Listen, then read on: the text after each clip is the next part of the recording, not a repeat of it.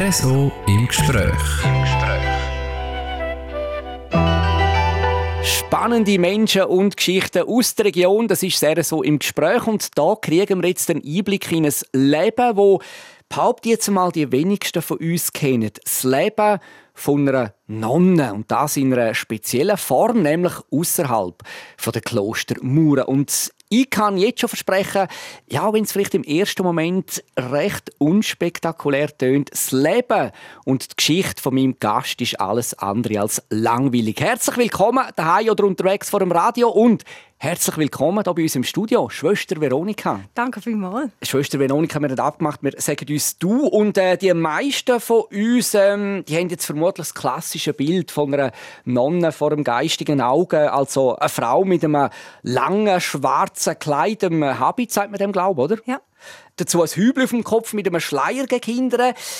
Du tanzt aber ein bisschen aus der Reihe. Ähm, langes Kleid, Fehlanzeige. Also schwarz bist du angelegt, Üble ja. ist auch, aber langes Kleid, was ja, ist das genau.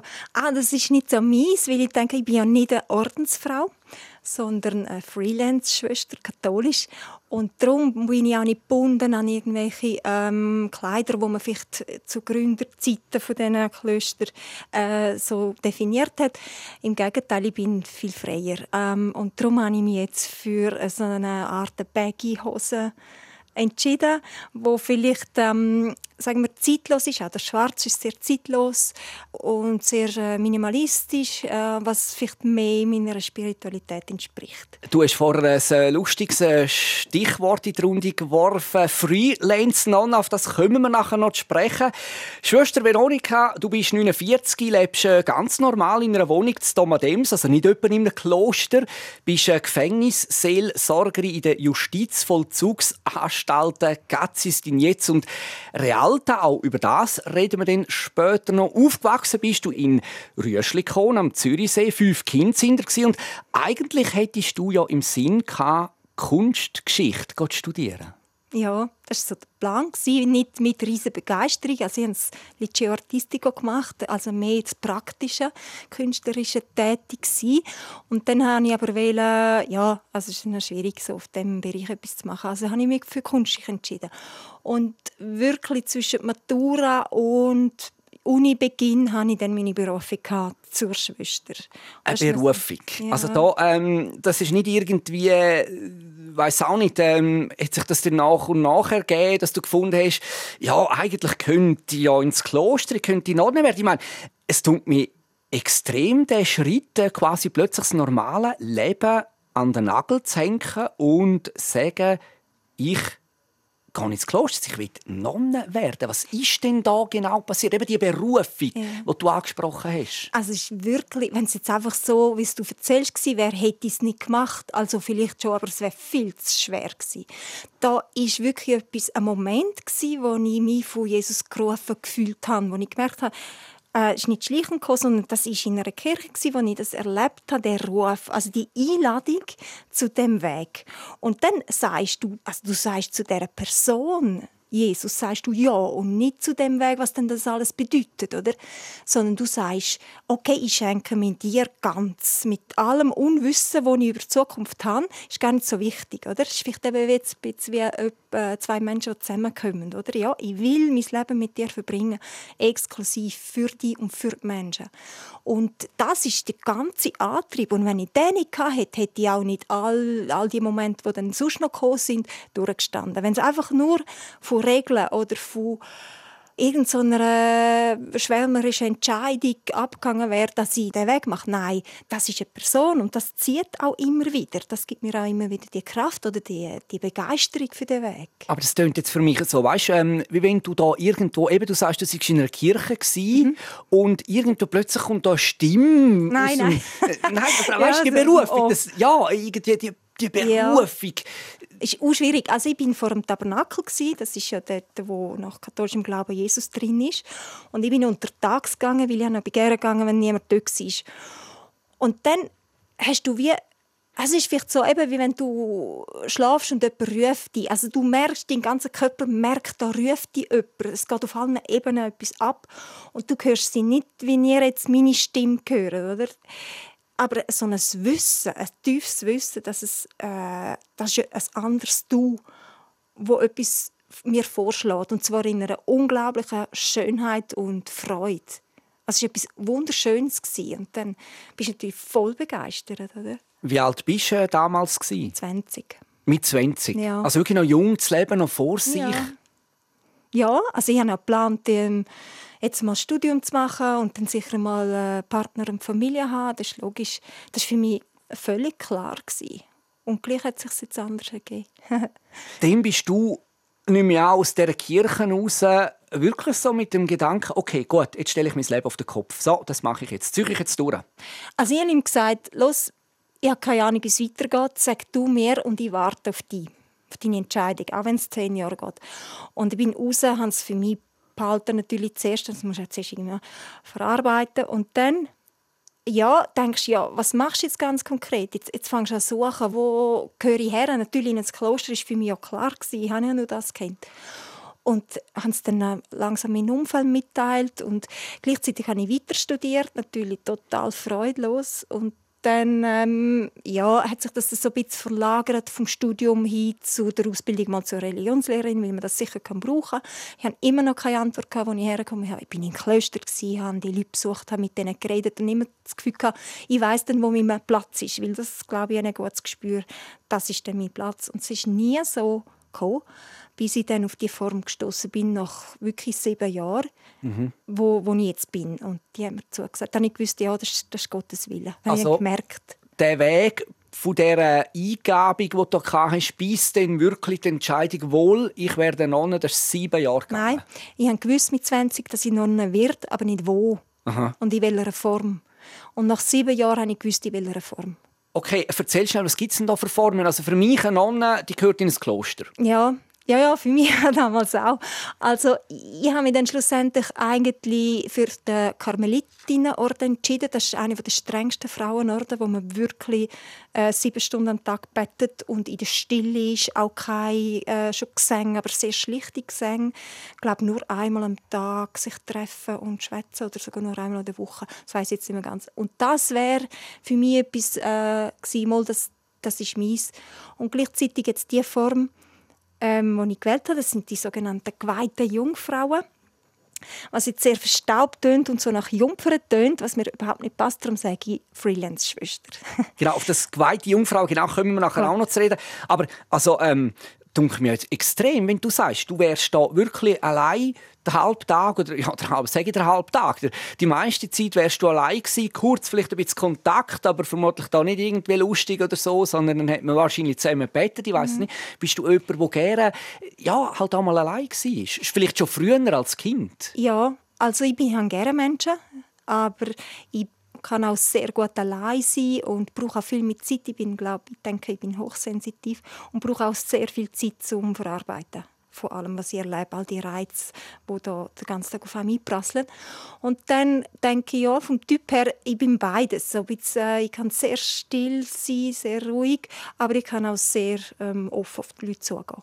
Mhm. Also es wäre beides gewesen. Aber mit 20 hat man vielleicht noch nicht so, oder ich damals noch nicht so eine gute Selbsteinschätzung gehabt, wo ich gewusst hätte, mal, das wäre jetzt vielleicht gar nicht so die Form gewesen, die ich mir dann hätte das Leben lang vorstellen können. Mhm. Da wäre vielleicht oben schon geschaut, dass sie nicht, sie nicht dort landen. Der hat da die Fäden in der Hand, ja. ganz offensichtlich.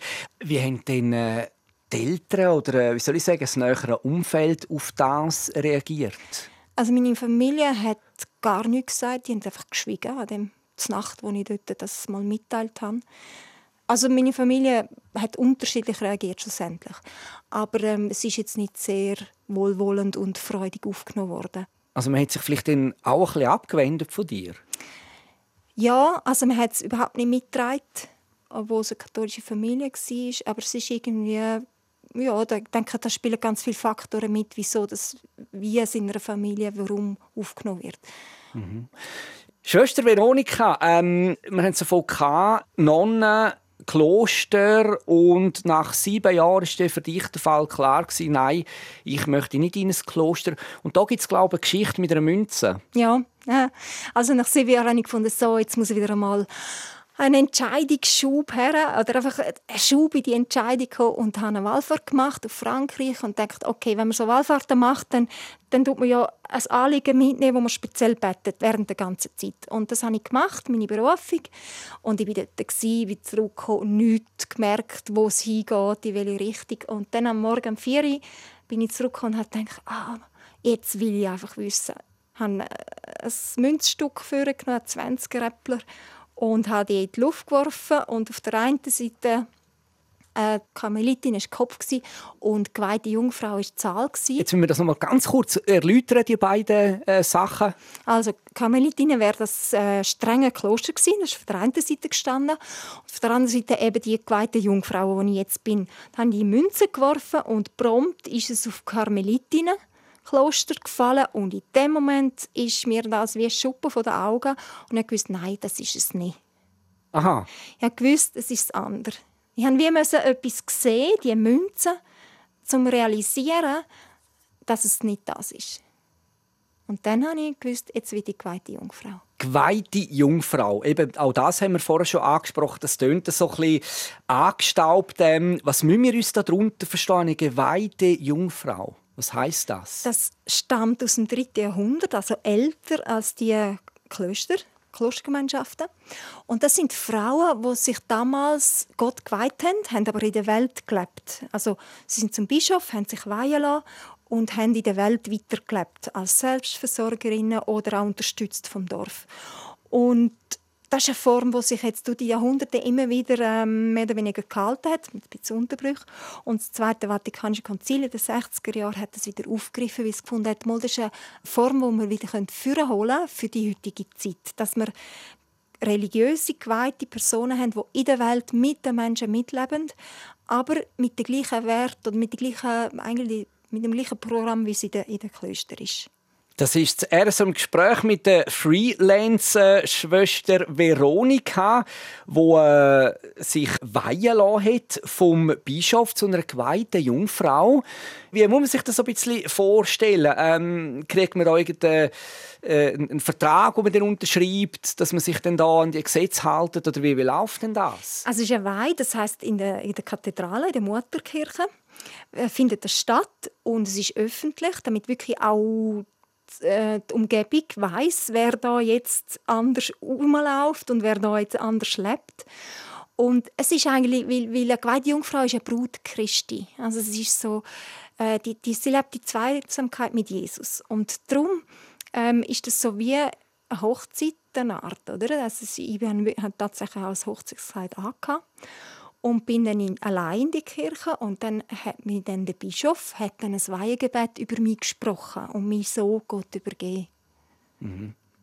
Und dann kriegt man auch einen Ring. Jetzt habe ich nämlich das gerade ansprechen. Das, für mich das ist mir jetzt schon aufgefallen die ganze Zeit, du hast einen Ehering. Also, das geht für mich irgendwie nicht auf, eine Nonne und einen Ehering. Also, ja. irgendetwas bestimmt doch da nicht. Also, das sind eben so die, die Bilder, die man hat. Oder? Du kennst jetzt einfach nur Ehering, aber jetzt müssen wir das ein bisschen weiter. und das äh, ist einfach das Zeichen von meiner Liebe zu, zu Jesus und ist tatsächlich seit dem 3. Jahrhundert Tradition. Mhm. Dass man auch gesagt mal, ich, ich bin ähm, vergeben ich gehöre jemandem. Mhm. Was für ein äh, Gelübde hast du denn da abgegeben? Was gehört alles dazu? Es ist das Gelübde von der Jungfräulichkeit, Ehelosigkeit und Gelübde von der Armut und Gehorsam, wo es in den Klöstern ablegen, gehört nicht zu meiner Form, weil das ja nicht möglich ist, wenn ich selber muss für mich sorgen und allein bin ohne Gemeinschaft. Das Gelübde ähm, für ein Leben ohne Ehe, ohne Familie, Alleinleben eigentlich stelle mir jetzt schon noch heftig vor. Du bist in einer Familie aufgewachsen, du hast das eigentlich kennt, du weißt, wie das ist, das Familienleben und entscheidest dich für so einen harten Schritt, sage ich jetzt mal. Und vorher hast du ja noch gesagt, äh, auch in deiner Jugendzeit eben äh, Mann haben, Familie haben, war das Ziel gewesen. Und dann auf einmal tut man das völlig canceln, völlig, äh, das will ich nicht mehr. Nicht, dass ich es nicht mehr will, aber mein Weg ist anders. Und du musst dir wirklich vorstellen, das ist wie eine Beziehung, die ich dann mit Jesus habe. Und ähm, das ist auch so, du gestaltest auch deine Zeit, wo du allein bist, auch so. Also es ist nicht einfach, dass ich jetzt einsam in meiner Wohnung sitze und allem nachtraue, sondern das ist ja ein Gestalten von einer Beziehung mit Jesus. Durchs Gebet, aber eben die verschiedenen Formen, die es Gebet gibt. Es ist nicht einfach, dass ich eben nur Bücher lese, wo Gebete drin sind, und das, sondern das ist eine lebendige äh, Beziehung mit ihm, es, es kehren, es äh, mit ihm äh, zu ihm gehen, mit ihm so Alltagssorgen teilen oder einfach zu ihm hinbringen und ihn auch geniessen als wer ist das? Also das ist es Du und das hat seinen eigenen, äh, sagen wir mal, Charakter und äh, ein Wesen und das ist noch spannend, das so zu erforschen und kennenzulernen. Aber das ist jetzt ganz schwierig zu beschreiben, wie macht man das? Genau, also äh, ich habe mir jetzt das ja. ein bisschen vorgestellt, oder? Du kommst in meinem Kloster wärst ja immerhin noch unter Gleichgesinnten, sage ich mal, oder? Jetzt bist du allein, bist allein daheim. Wie muss man sich das vorstellen? Führst du irgendwelche Gespräche mit irgend, eben mit, mit Jesus, mit Gott, äh, wo, wo ja nicht physisch anwesend ist? Äh, oder wie, wie läuft das? Das kann ich mir wirklich nur schwer vorstellen. Also ich habe viel Stille. Das ist mal die Voraussetzung.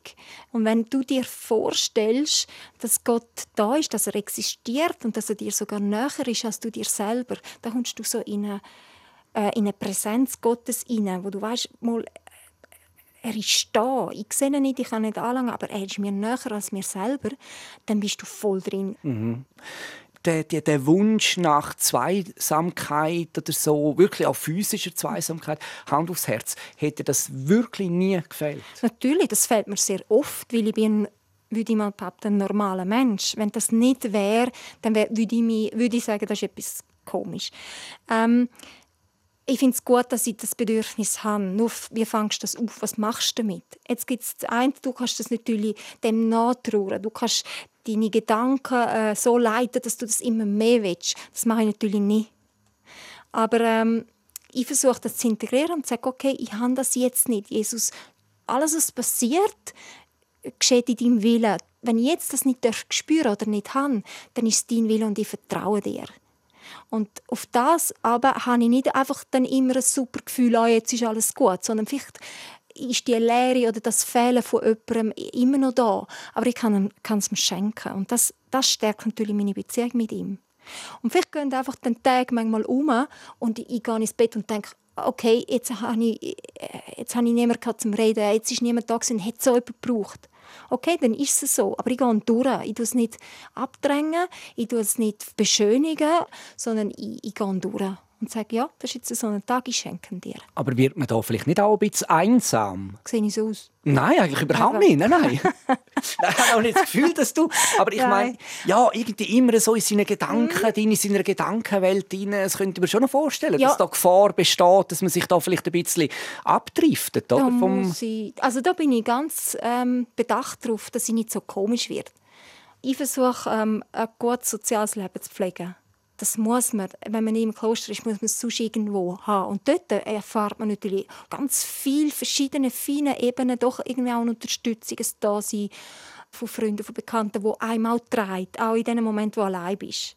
Und eben, ich lebe in der Welt. Ich bin nicht eine Einsiedlerin, die in der Welt irgendwo lebt und, und dann vielleicht sogar komisch wird, wenn es eben, wenn man es falsch macht. Mhm. So ich versuche, durch alles durchzugehen, also alle Bedingungen, die ich habe, nicht einfach wegweisen, sondern durch sie durchgehen, sie annehmen und mit dem etwas machen. Mhm. In einer Welt, in der Haufen Menschen rumlaufen, ich weiß jetzt nicht aus deiner Sicht, ähm, schaut man da vielleicht auch mal normal noch oder, oder ist das irgendetwas, das dann halt mit der Zeit wie verloren geht, weil man dann auch nicht mehr interessiert? Nein, also ich bin eben, wenn ich sage, ich gehe durch, ich tue nicht einfach die Augen zu machen, sondern ich sehe, vielleicht gefällt mir jemand, aber die Frage ist, was ich mit dem mache, oder?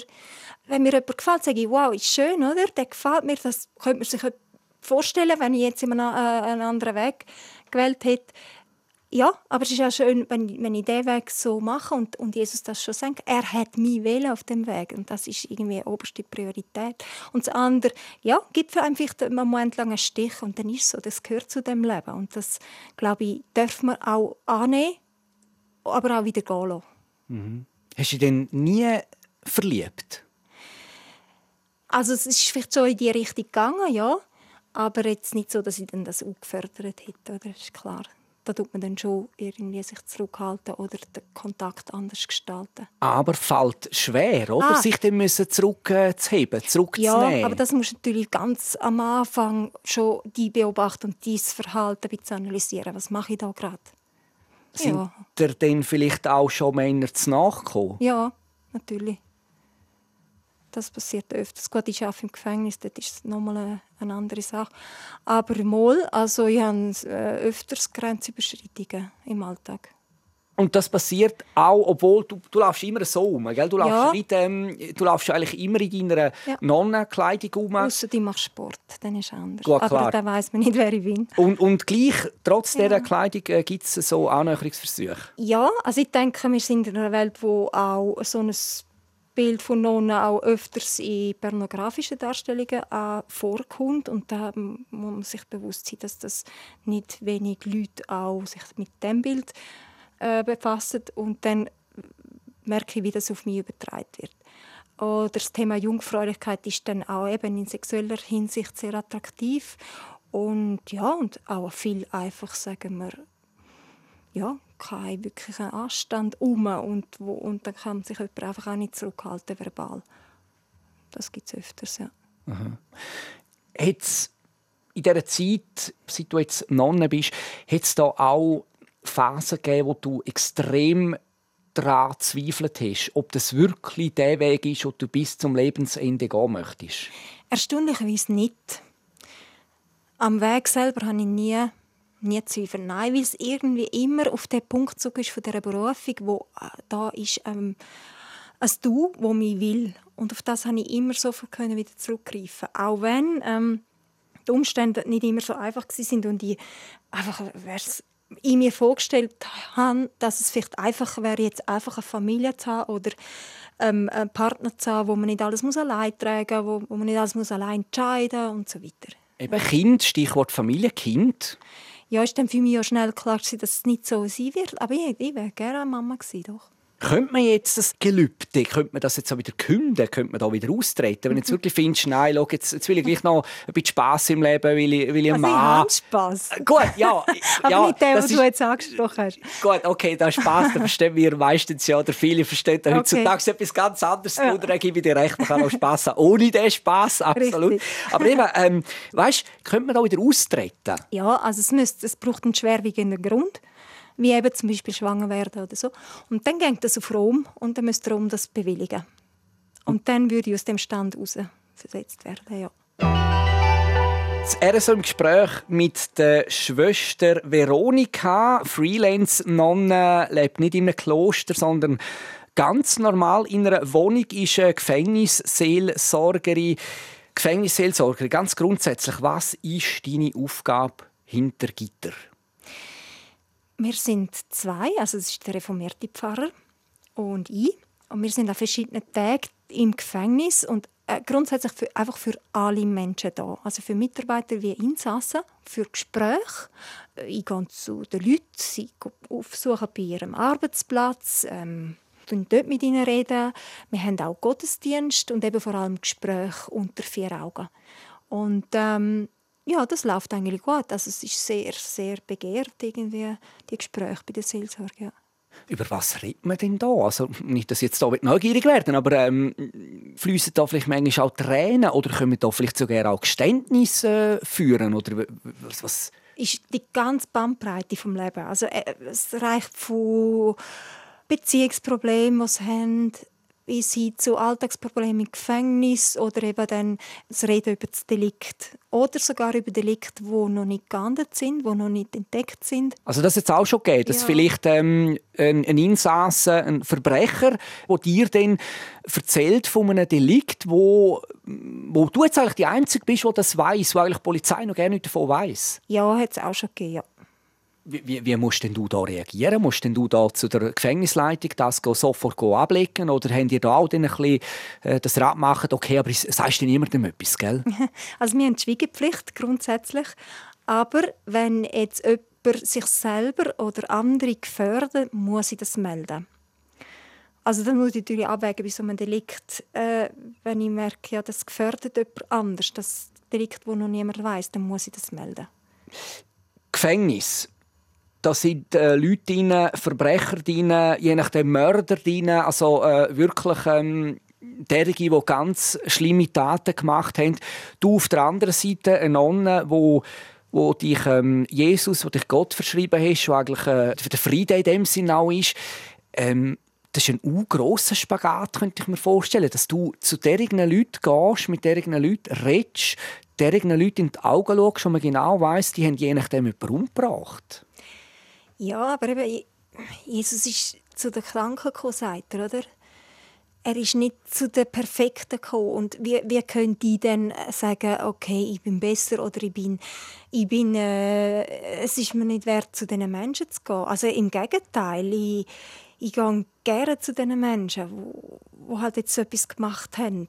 Ich, ich scheue das nicht, in die Abgründe vom Menschen, vom menschlichen Denken, vom menschlichen Handeln abzusteigen, ohne dass ich meine Werte verliere und meine Überzeugungen. Ja.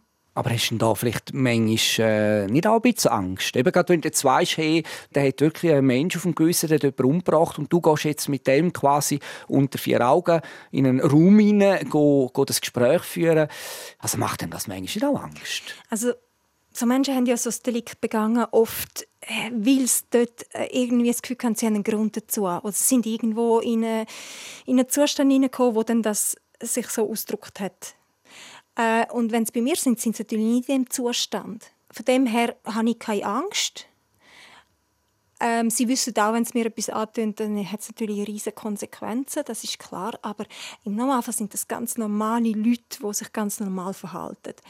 Ich habe aber auch schon Momente oder Gespräche gehabt, wo jemand, der vielleicht krank ist oder seine Medikamente nicht genommen hat, notwendige Medikamente, äh, dann auch irgend, sagen wir, eine Zustandsveränderung hatte während dem Gespräch, wo es dann brenzlig geworden ist für mich. Und dann ja, kriegt man ein mulmiges Gefühl, mindestens zuerst einmal. Und dann muss man sofort sowieso schon handeln, schon beim mulmigen Gefühl. Und dann habe ich auch Gespräche schon abgebrochen oder Alarm gedruckt und so weiter. Mhm. Und dann ist natürlich auch noch das andere. Ich nehme mal an, das meiste sind Männer in diesem Gefängnis. Ja, nur Männer. Nur Männer so gerne, genau. Also weißt du auch wegen, wegen sexuell bedrängt werden oder so? Das gibt es öfters, verbale sexuelle Belästigung. Da gibt es eine gewisse, sagen wir, im Gefängnis ist eher eine ruhige Welt, wo man muss sagen, man muss über gewisse Sachen ein bisschen wegschauen. Ähm, aber wenn jemand sich fehlverhalten, tut man das melden und dann kriegt er eine, eine Sanktion. Aber das ist schon ein Teil vom Alltag, wobei sie mir auch einen grossen Respekt zeigen, die ganz, also die, die, die meisten Leute sehr, sehr, sehr höflich mit mir umgehen. Bist du vielleicht auch schon bedroht worden? Ja. Ja, bis hin zu, äh, dass jemand mich hat abstechen ja. Obwohl dich die Leute ja eigentlich freiwillig ähm, zu sich bitten, oder? Ja, das ist jetzt nicht jemand, der zu mir ins Gespräch kommt, wo, sondern wo einfach sein Kollege hat schlecht von mir geträumt und hat das dem erzählt und dann hat sind da irgendwelche Faktoren zusammengeflossen, wo der Mensch dazu gebracht hat, die Entscheidung zu fällen, mir etwas anzutun, ob er es gemacht hätte oder nicht, sei dahingestellt. Aber das hat man so festgestellt, ja. Ist das nicht manchmal auch belastend, weißt, wenn du dann ähm, gerade nach so Situationen, nach so Fällen, dann am Abend heimkommst und eben sind wir wieder da, du bist allein daheim. Ist das nicht extrem belastend auch? Doch, das ist sehr belastend. Also so etwas, man gibt etwas anderes rein, oder? Ich komme in das Gefängnis rein und bin eigentlich voll da, jeden nach meinen Möglichkeiten aufzufangen, da zu stützen, ähm, zu begleiten, zu teilen, was auch immer. Die Haltung habe ich, totale Offenheit, egal welche Hauptfarbe, welche Sprache, welche Kultur, welche Region. Und dann kommt so etwas völlig ähm, unbegründet aus meiner Sicht. Oder? Und dann bist du schon daheim und denkst, ja, warum? Warum will ich mir so etwas antun? Und das weisst du dann vielleicht irgendwann einmal. Und dann bist du allein. Ja. Also ich habe einen Supervisor, den ich auch wirklich 24 Stunden anrufen kann. Aber schlussendlich bist du manchmal doch im Moment auch einfach allein. Und da bringst du sicher äh, Jesus, oder? Legst es ihm her und sagst, okay, wenn, wenn das dein Willen ist, dann soll dein Wille geschehen. Wenn du mir zeigst, was soll ich machen, was muss ich dagegen unternehmen, dann mache ich das. Aber wenn mein Moment gekommen ist, dann ist er gekommen. Das ist auch part of the business, oder? Wir haben ein gewisses Berufsrisiko. Aber ja, du bist allein und das schafft mit dir und das geht hin wirklich bis zu ja, dann halt schlaflose Nächte und so weiter. Also so, was ich jetzt vorgeschildert habe, der Extremfall, dass jemand mich will töten, das ist mir schon sehr gegangen, ja. Und gleichzeitig hast du wirklich ein Team, das dich stützt, wo wirklich ich habe dann wie eine Personenschutz gekriegt in dem Moment, wo ich konfrontiert war mit dem Menschen. Ähm, äh, es sind Leute da, die wirklich das Leben für dich würden geben, wenn der auf dich losrennt. Und das ist natürlich äh, äh, ein Hammergefühl zu wissen, mal, das sind Leute, die für dich schauen. Auch wenn es nicht ganz ausschließlich ist, dass etwas passieren wird. Hast du auch schon gedacht, ähm, den Job wieder an den Nagel zu hängen? Nein. wie, wie lange also, machst du jetzt das schon? Wie viele Jahre? Traumjob. Das sind jetzt acht Jahre, gut acht Jahre. Und ich finde es ein herrlicher Job, weil also es ist kein Job für mich, das ist wirklich eine Berufung, weil ich kann dort rein, muss, also ich, null Vorbereitung in dem Sinn, dass ich kann gar nicht vorbereiten, ich muss schauen, wie es diesen Menschen geht, wenn ich am Morgen reinkomme, was los ist gerade, was läuft gerade, sind Schlägereien gewesen, sind irgendwelche ähm, Unruhe da und dann einfach aus mir selber sein, aus meinem Glauben heraus, aus meinen Werten heraus, aus meinem Wesen heraus, einfach für die Menschen da sein. Das ist meine Art und ich denke, bis jetzt bin ich gut gefahren damit. Das RSO im Gespräch mit der Schwester Veronika, Freelance-Nonne, lebt nicht in einem Kloster, sondern ganz normal in einer Wohnung, ist eine Gefängnisseelsorgerin. Schwester Veronika, was bedeutet dir eigentlich Weihnachten? Weihnachten ist ein Moment, wo ich mittlerweile ganz allein verbringe, bewusst. Und ich habe immer ein Ohr ins Gefängnis so gerichtet. Ähm, ich bin selbstständig erreichbar für Notfälle. Und einfach in Solidarität mit den Menschen, die jetzt einen ganz normalen Abend haben, nichts Festliches. Dem, am 24. Wir haben schon Weihnachtsfeier, aber die findet vorher statt. Und einfach einen normalen Abend haben und sie wissen, bei ihnen daheim, in ihren Familien draußen wird Weihnachten gefeiert.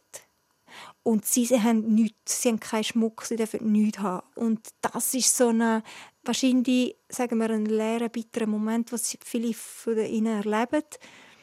Und dort irgendwo durch solidarisch mit ihnen sein ich glaube, dass das funktioniert, dass, ob sie es spüren oder nicht, aber ich bin für sie da auch an dem Abend. Einfach ganz bewusst in der Stille und im, im Alleinsein die Schwester Veronika, wo im Gefängnis in der Justizvollzugsanstalt Katzistinetz und Realta der Gefangenen ein bisschen probiert auch diese Weihnachtsstimmung in Zelle zu bringen. Schwester Veronika, vielen herzlichen Dank, bist du da gewesen, spannenden Einblick in dein Leben. Ich wünsche dir ganz schöne Weihnachtszeit weiterhin.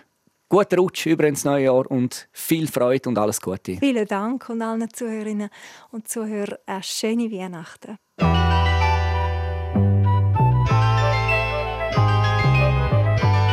RSO im Gespräch.